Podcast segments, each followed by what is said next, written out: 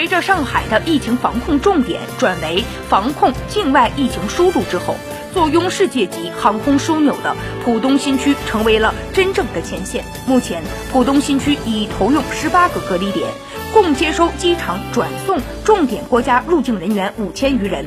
各部门紧密协作，确保机场、隔离点、社区间形成严密无缝的闭环。从浦东机场入境发热患者在医院就诊时，需抽血化验和做一个 CT 检查。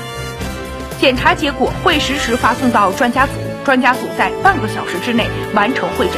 结论是排除新冠嫌疑，最快需要两个小时就可以离开，然后进入十四天隔离程序。